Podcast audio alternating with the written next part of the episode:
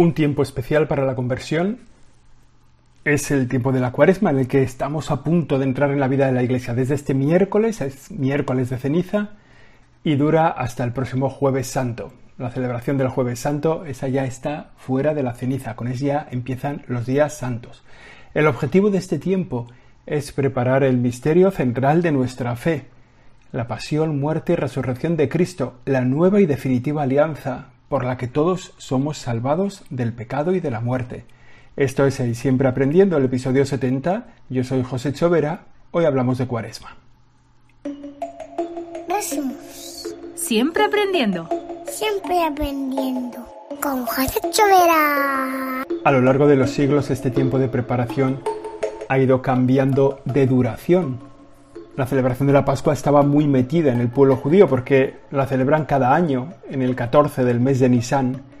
Desde el primer momento, recordando las palabras del Señor, sus seguidores también celebran la Pascua, la nueva Pascua, la victoria de Jesucristo sobre el pecado y sobre la muerte, la nueva y definitiva alianza. Y así se llega a nuestros días. Los judíos la celebran el 14 del mes de Nisan, nosotros el domingo primero después de la luna llena de primavera. Por eso cada año cambia la celebración de la Pascua. Y para celebrarla con conciencia, con profundidad, con rotundidad, porque no se puede celebrar bien lo que no se prepara bien, la Iglesia nos invita a unas semanas, seis semanas de preparación, el tiempo de la cuaresma. Alguna vez hemos dicho que en la Iglesia hay dos tiempos fuertes de celebración, el tiempo de Navidad y el tiempo de Pascua, que tienen, vienen precedidos por un tiempo fuerte de preparación. A la Navidad le precede el Adviento y a la Pascua le precede la Cuaresma. Y ese tiempo de la Cuaresma dura, como digo, esas seis semanas, entre el miércoles de ceniza y la celebración del Jueves Santo. A partir de esa celebración comienzan los días santos y con la celebración de la Pascua, el sábado por la noche, comienza la cincuentena pascual.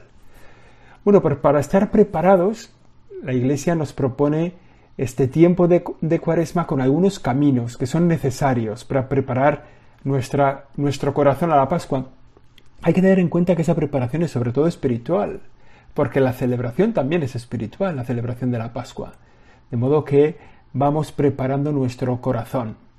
En primer lugar, las palabras del Señor que escuchamos cuando nos impone la ceniza nos hablan de cuál es el cambio que tenemos que hacer en este tiempo de la cuaresma. Cuando nos pongan la ceniza escucharemos, conviértete y cree en el Evangelio. Hay que tener en cuenta que esto son dos cosas distintas. Una cosa es creer en el Evangelio y otra cosa es convertirse. Seguro que el creer en el Evangelio para nosotros es más sencillo, ya lo tenemos un poco integrado, ya creemos en la buena noticia de Jesucristo, creemos en su mensaje salvador que nos lleva, que nos llega a través de la Iglesia y que hemos visto tantas veces encarnado en la vida de los santos. O sea que el, creer en el Evangelio nosotros ya lo tenemos un poco ganado. Pero entonces la Iglesia nos invita a convertirnos, que eso es una pelea constante. La conversión es un trabajo constante, porque en la vida cristiana, cuando no se avanza, se retrocede. Nadie está perpetuamente estanco en una posición o se va para adelante o se va para atrás. En la vida cristiana pasa esto. Y una experiencia también constante es que en cuanto te paras, retrocedes. En la vida cristiana, si estás parado, estás retrocediendo. Por eso constantemente estamos llamados a la conversión, unas veces porque nos hemos dejado por un lado, otras veces porque nos hemos olvidado de algo, otras veces porque nos vence el consumo o la envidia o la impureza o la ira, cada uno tenemos nuestras dosis de derrota, de derrota diaria, de pecado, y cada uno tenemos nuestras dosis constantes de llamadas a la conversión. La Iglesia nos invita constantemente a esto, a la conversión. Los caminos que la Iglesia nos ofrece para esta conversión en la cuaresma son especialmente tres, que los vamos a oír muchas veces predicados en este tiempo. El ayuno, la oración y la limosna. ¿El ayuno en qué consiste? Pues en el fondo es vencernos a nosotros mismos. Porque es verdad que a veces nosotros somos nuestros peores enemigos. Los que más limitan nuestra comunión con Dios, nuestra cercanía al Señor, nuestra entrega en esta vida cristiana, somos nosotros mismos. Tenemos que vencer nuestra pereza, nuestra molicie, nuestro placer, nuestra ira, nuestro egoísmo. Bueno, y eso se vence en una lucha constante. Como decíamos antes, en cuanto dejas de luchar, empiezas a retroceder. Se vence imponiéndonos a nosotros mismos unas normas de vida cristiana cada vez más coherentes con el Evangelio. Normas que implican renuncia, que implican alejamiento de aquello que nos somete a esclavitud, que implican un esfuerzo por modificar lo que dentro de nosotros nos aleja de Dios, por acercarnos más al amor al prójimo y al amor a Dios.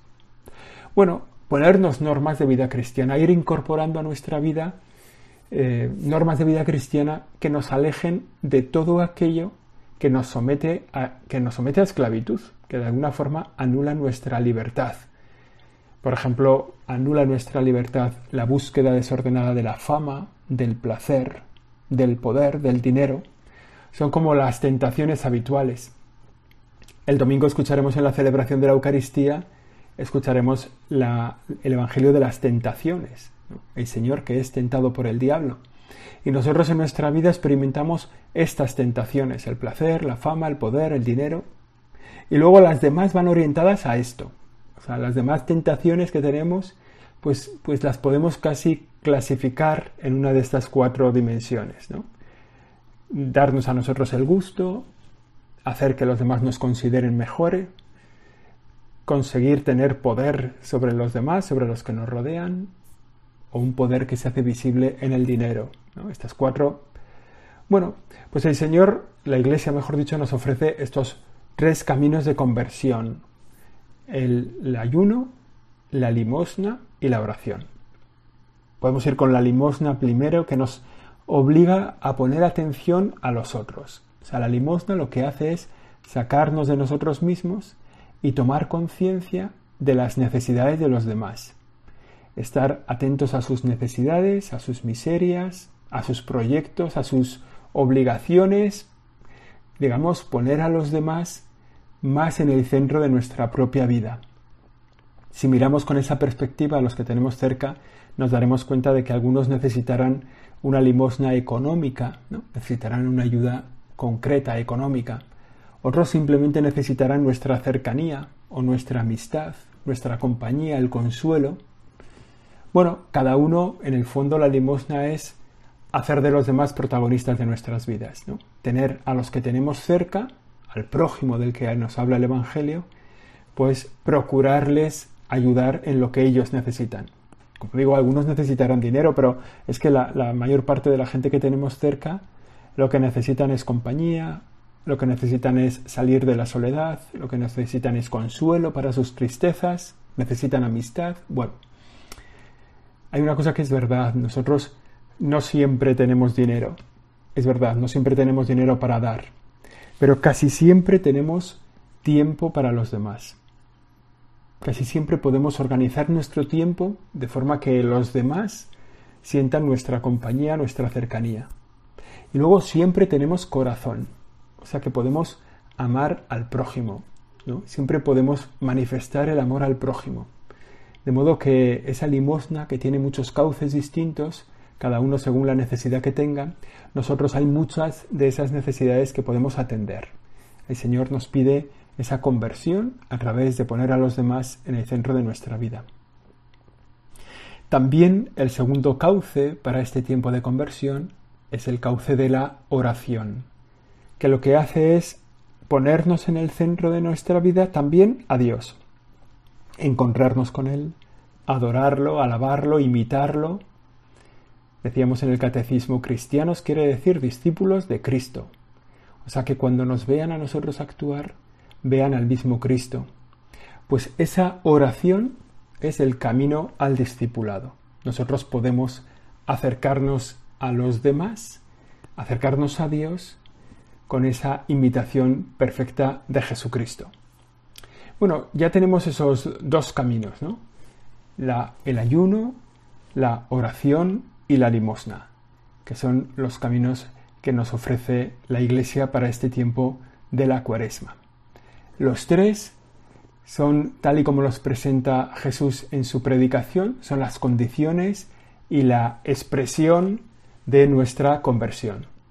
Digamos que Cuando hacemos ayuno, se hace visible que estamos en un camino de conversión y se hace visible para los demás una persona que es dueña de sí misma. Cuando hacemos oración, hacemos visible que en el corazón tenemos en nuestro centro al Señor. Cuando hacemos limosna, hacemos visible que los demás son importantes para nosotros. De modo que esas tres, eh, esos tres caminos de la conversión, el ayuno, la, oración y la limosna, son condiciones para nuestra conversión, o sea, nos, nos llevan, son camino para la conversión y al mismo tiempo después expresan esa conversión. Dice el Papa Francisco ha escrito un mensaje para la cuaresma que luego desmenuzaremos un poco, que dice que la vía de la pobreza y de la privación, el ayuno, la mirada y los gestos de amor hacia el hombre herido, la limosna, y el diálogo filial con el Padre, la oración, nos permiten encarnar una fe sincera, una esperanza viva y una caridad operante, que es de lo que habla su mensaje, ¿no? El Papa nos invita en este tiempo de cuaresma, en este tiempo de conversión, a vivir una fe profunda, sincera, a mantener y mostrar una esperanza viva, especialmente en este tiempo, y una caridad, un amor al prójimo que actúa. Luego lo vemos un poquito más con detalle. Estos tres caminos para la conversión son lo que luego cada uno de nosotros lo tenemos que concretar en un plan para este tiempo de cuaresma. Seguro que si estamos acostumbrados a trabajar por proyectos, esto nos suena un poco más de cerca, ¿no? Es un plan para llevar a cabo este proyecto, ¿no? El objetivo de este proyecto es la conversión y para esto tenemos un plazo determinado, que son estos cuarenta y pico días. Bueno, pues ahora tenemos que hacer un plan, un plan de acción, un plan de vida para este tiempo de cuaresma. Este plan de vida tiene que incluir un tiempo para Dios, un tiempo para los demás, empezando por los más necesitados, y luego también un tiempo para las luchas concretas contra nosotros mismos, que ya hemos dicho que a veces somos los peores enemigos de nuestra propia conversión. Y en, en este plan de vida que tenemos que definir, ¿eh? cada uno tenemos que concretarlo un poquito. Bueno, ¿qué, ¿qué, tiempo voy a dedicar yo al Señor? ¿Cuál va a ser mi tiempo de oración? ¿Qué tiempo lo voy a dedicar a los demás? ¿A qué personas voy a cuidar especialmente? Esa limosna que puede ser económica, pero que puede ser el regalo de nuestro tiempo, de nuestras cualidades, de nuestro saber. ¿Cómo lo voy a encauzar? ¿A quién le voy a hacer partícipe de ese esfuerzo de dar lo que tengo para beneficio de los demás? Y también esa lucha conmigo mismo que es en qué tengo que vencer. ¿Qué, qué, pequeño pecado, vicio me tiene un poco cogido y tengo que aprovechar este tiempo de la cuaresma para librarme de él. Bueno, pues con la gracia de Dios, claro, pero, pero ¿cuál, ¿cuál va a ser mi lucha prioritaria en estos días? Pues ese es el plan que cada uno de nosotros tenemos que hacer en este tiempo de cuaresma. ¿Qué va a ser el tiempo de Dios? ¿Cuál va a ser el tiempo para los demás? ¿Cuál va a ser la lucha que voy a empezar en mi propio corazón para arrancar de ahí un vicio, un pecado, una, pequeña cosa que me duele por dentro porque desdice de mi condición de cristiano y porque ofende al Señor, ¿no? Tenemos que saber que en este tiempo el Señor nos dice, como dice que nunca abandonará la Iglesia, nos ofrece a nosotros muchas herramientas para vivir una buena cuaresma. El Señor a través de la Iglesia nos, nos cuida en este tiempo de la cuaresma para que podamos acercarnos. Y seguro que en, la, en nuestra comunidad parroquial o en la comunidad cristiana a la que nos acercamos, seguro que tendremos pues la imposición de la ceniza, este miércoles de ceniza. Tendremos también celebraciones penitenciales para el perdón de los pecados, ¿no? confesiones, o aumentarán el tiempo de confesión. Seguramente habrá alguna adoración con el Santísimo, algún tiempo de oración más. Lo que decimos las charlas cuaresmales, ¿no? Habrá retiros, más oportunidades de oración. Bueno, la Iglesia aun en medio de la pandemia, no se olvida de nosotros, no se olvida de este tiempo de cuaresma que estamos viviendo y nos ofrecerá concreciones para esa conversión. También el Papa Francisco, como he dicho antes, ha lanzado un mensaje para esta cuaresma, un mensaje que dice, lo primero que nos pide en este tiempo la Iglesia es que miremos a Jesús, aquel que se humilló a sí mismo, hecho obediente hasta la muerte y una muerte de cruz, y nos pide renovar la fe, la esperanza y la caridad. mirar a Jesús, verlo en su humillación en la cruz, obediente hasta morir, esa muerte de cruz, y entonces mirar a partir de Cristo crucificado, mirar la renovación de nuestra fe, de la esperanza y de la caridad. Dice el Papa Francisco que la fe nos llama a acoger la verdad, sea, a, vivirla en nuestro interior y luego a ser testigos de esa verdad ante los demás.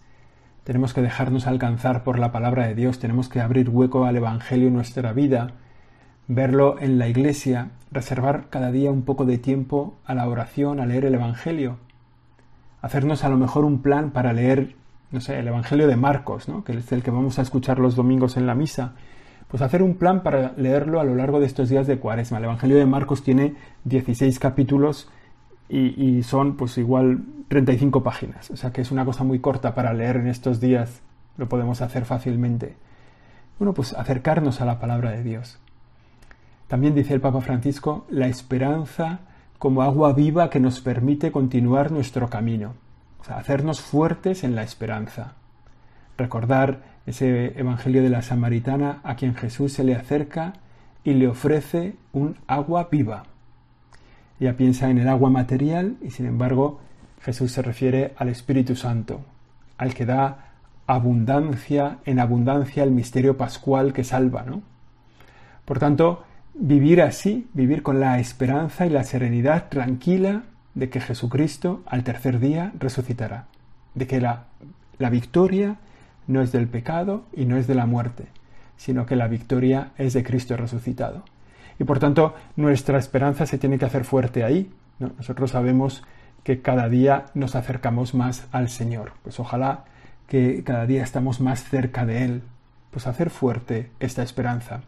Especialmente en este tiempo Jesús nos habla del futuro, que la misericordia de Dios abre de par en par. Por eso esperar con Él y creer que la historia no termina con nuestro pecado, no termina con nuestro error, no termina con la violencia o la injusticia, sino que al final se establece el reino de la justicia, el amor y la paz. O sea que ahí tenemos nosotros un buen, un buen agarradero para esta esperanza. La esperanza se hace fuerte con el sacramento de la reconciliación, con el sacramento del perdón. Es una expresión viva de que tenemos una esperanza cierta, una esperanza serena. Cuando nos confesamos, decimos que para nosotros hay futuro. Y la Iglesia nos lo dice, tienes futuro. Digamos, tenemos, todos tenemos un pasado, hemos dicho que todos los santos tienen un pasado, lo decimos muchas veces, todos los cristianos tenemos un futuro, hay esperanza para nosotros. En la cuaresma tenemos que estar más atento a que esa esperanza que nosotros vivimos la transmitamos también a los demás es animar a los demás, decir palabras de aliento que reconfortan, que fortalecen, que consuelan, bueno, transmitirlo así a los demás. Y el Papa nos dice un tercer paso, la caridad, la fe, la esperanza y ahora la caridad, vivida siguiendo a Jesucristo, que se alegra, el amor que se alegra de ver al otro que crece. Por eso es un amor que se compadece, como Cristo se compadece de nosotros. Es un amor que acompaña, que impulsa nuestro corazón para salir de nosotros mismos y para establecer vínculos de relación con los demás, de, cooperación, de comunión, de servicio a los demás. Esa civilización del amor de la que el Papa nos habla en la Fratelli Tutti, que la tenemos que hacer realidad. Vamos terminando ya este siempre aprendiendo de este miércoles de ceniza donde comenzamos el tiempo de la cuaresma un tiempo de conversión que tiene como carriles para realizarla en nuestro corazón el ayuno, la oración y la limosna, y que tiene como cauces donde se debe expresar esa conversión en la fe, la esperanza y la caridad. A ver si lo podemos vivir así durante todo este tiempo, desde el miércoles de ceniza hasta la celebración del jueves santo. La semana que viene volveremos a estar aquí. Esto ha sido hoy siempre aprendiendo el episodio número 70 y estaremos aquí como siempre, solo si Dios quiere. Gracias. Siempre aprendiendo. Siempre aprendiendo. Con José Chovera.